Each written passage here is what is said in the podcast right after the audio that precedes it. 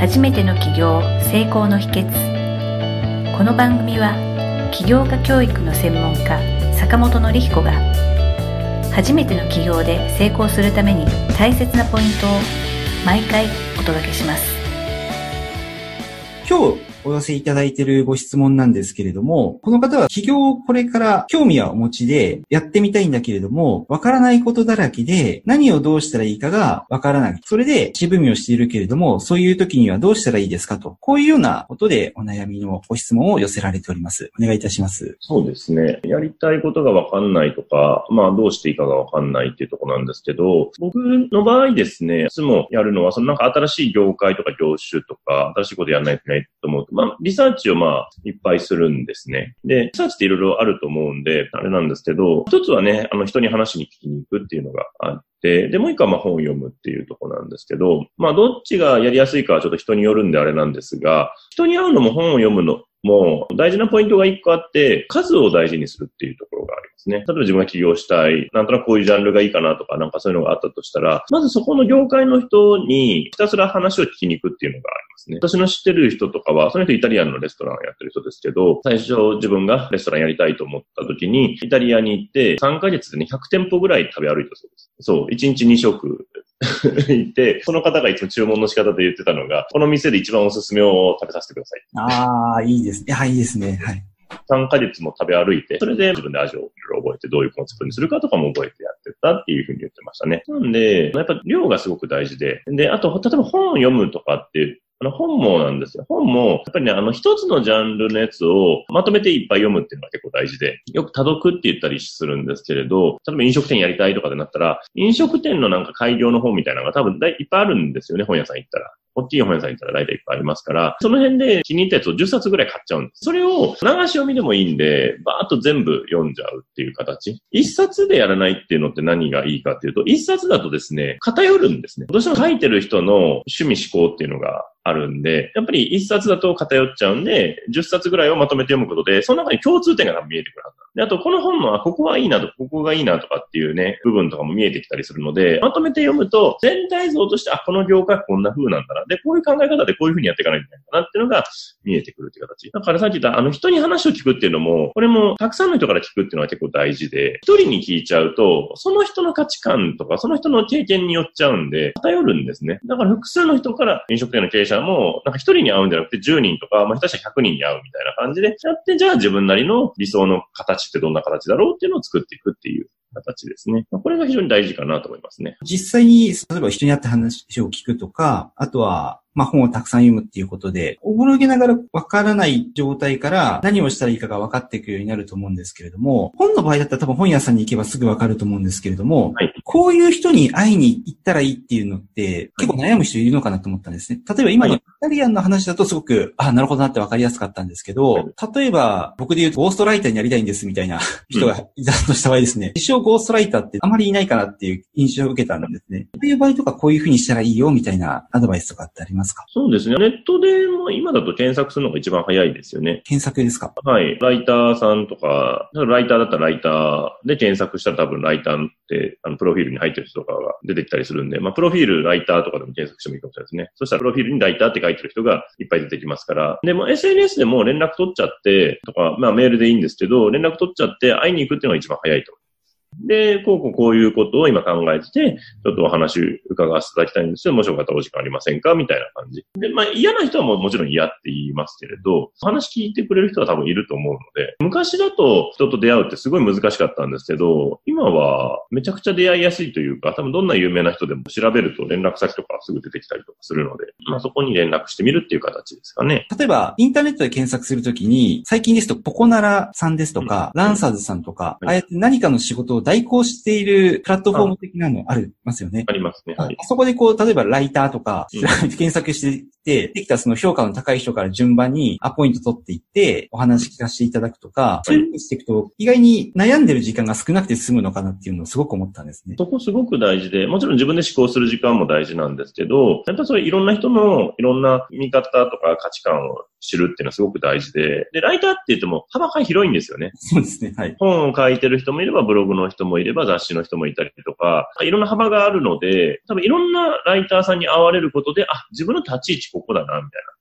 あ自分はこういう形になっていきたいな、みたいなのが見えてくると。そこを知るっていうところが非常に大事かなと思うので、なんでそこをね、なんかいろいろ聞いていかれると、多角化したいんですよ。ただライターって職業も自分が見えてるのって一面なので、全然違う面があったりとかってしたりするので、まあそういうのを総合的に見た上で、じゃあ自分がそれをどこをやるのかって決めていくっていうですね。まあ、これはビジネスのリサーチと一緒になってくるんですけど、いろんな人に意見聞いていくっていうのは非常に大事なところですね。例えば今のお話ですと、やりたいことが決まってて、で例えばイタリアンのレストランを開きたいとか、うんまあ、ライターをやりたいとか、いろいろやりたいことが決まってる人だと、多分会いに行く人とか、読むべき本っていうのがすごくまあ的を絞りやすいと思うんですけれども、そもそもその起業をしたいけれども、何をしていいかがわからない。まあその多分ネタがないっていうところが一番大きいと思うんですも、うん。その辺でアイデアがないっておっしゃってる方にはおすすめの本っていうんでしょうかね。おすすめの会いに行きたい人とか、まあもちろん坂本先生に会いに行くのが一番いいと思うんですけど、ありがとうございそれを除いてですね。はい。それ以外で一般的にネタがないっていう時に人に会いに行くっていう時にはこういうふうにしたらいいなとかっていうアドバイスとかありますでしょうか？ます。まあ自分が感性が動くところに行くって感じですかね。感性が動くですか？まあ要は好きなところに行くって感じ。例えば好きなところ、例えば本当に遊園地とか飲食店とか、全然それで OK です。要は、なんかやりたいけど何したいかわかんないって言って、じゃあ好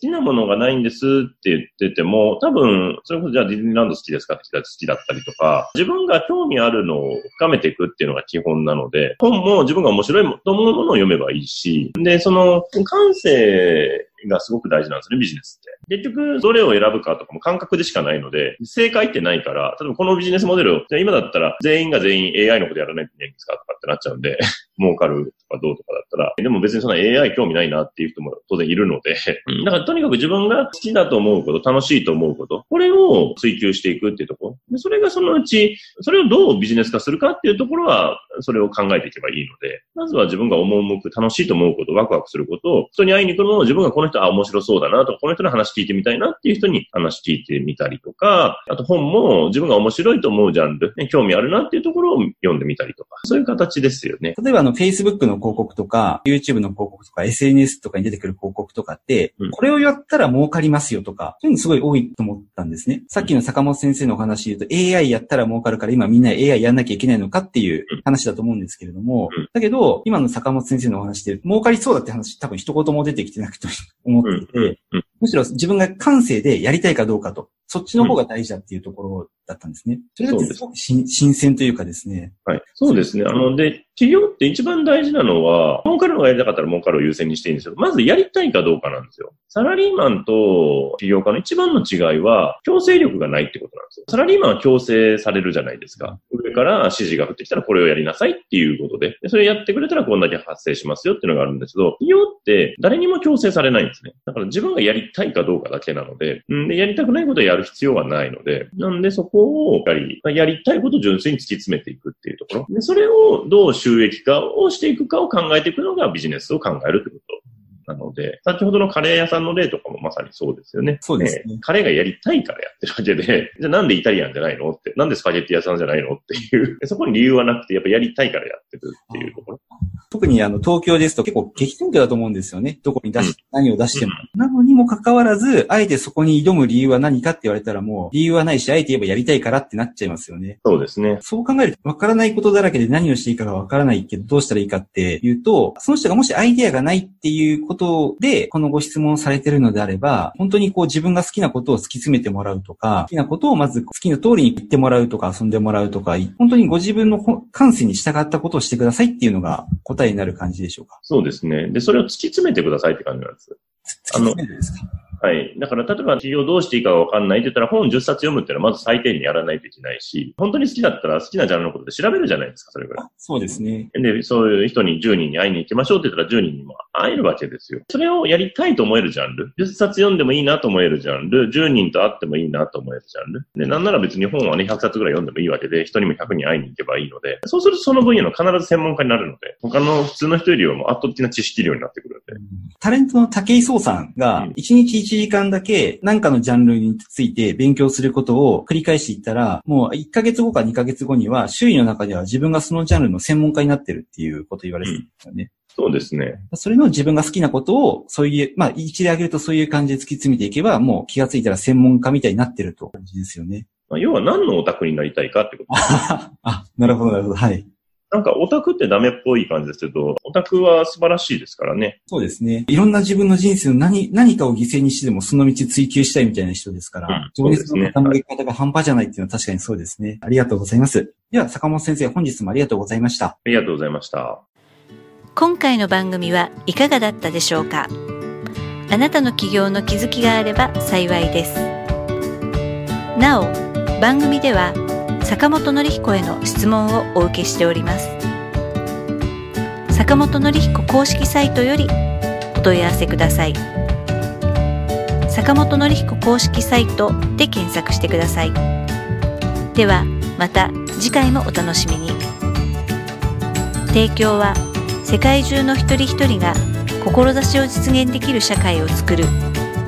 立志財団がお送りしました。